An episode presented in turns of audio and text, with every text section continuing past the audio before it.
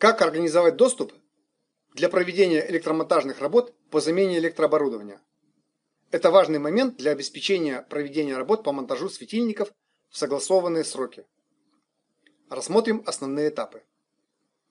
Лучше всего сразу в договоре о проведении электромонтажных работ по замене осветительных приборов согласовать, где будут проводиться работы, какие будут проводиться работы, когда будут проводиться работы по времени и в какие даты, кто со стороны исполнителя пофамильно будет проводить работы, кто со стороны заказчика будет обеспечивать доступ на объекты и прочее.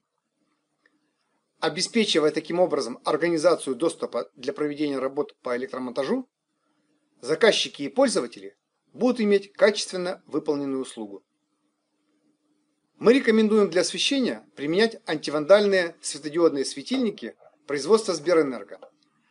У данных электросветительных приборов надежный корпус и имеется специальное крепление рассеивателя к основанию для защиты от несанкционированного вскрытия.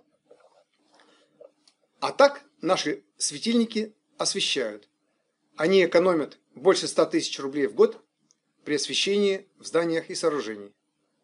Чтобы получать вам больше полезной и интересной информации про энергосбережение и экономию, подписывайтесь на наш канал.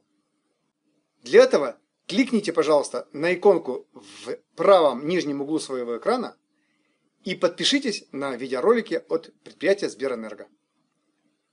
А чтобы как можно больше людей получали пользу, поставьте лайк этой статье и этому видеоматериалу. Поделитесь этой информацией среди своих знакомых в интернете. И, пожалуйста, напишите отзыв про наши видеоролики и про наши статьи. Смотрите наши полезные видео и получайте пользу для себя и ваших окружающих. А прямо сейчас вы можете узнать, как принимать электромонтажные работы. А для этого кликните, пожалуйста, на видео в правом верхнем углу своего экрана. Благодарю за внимание.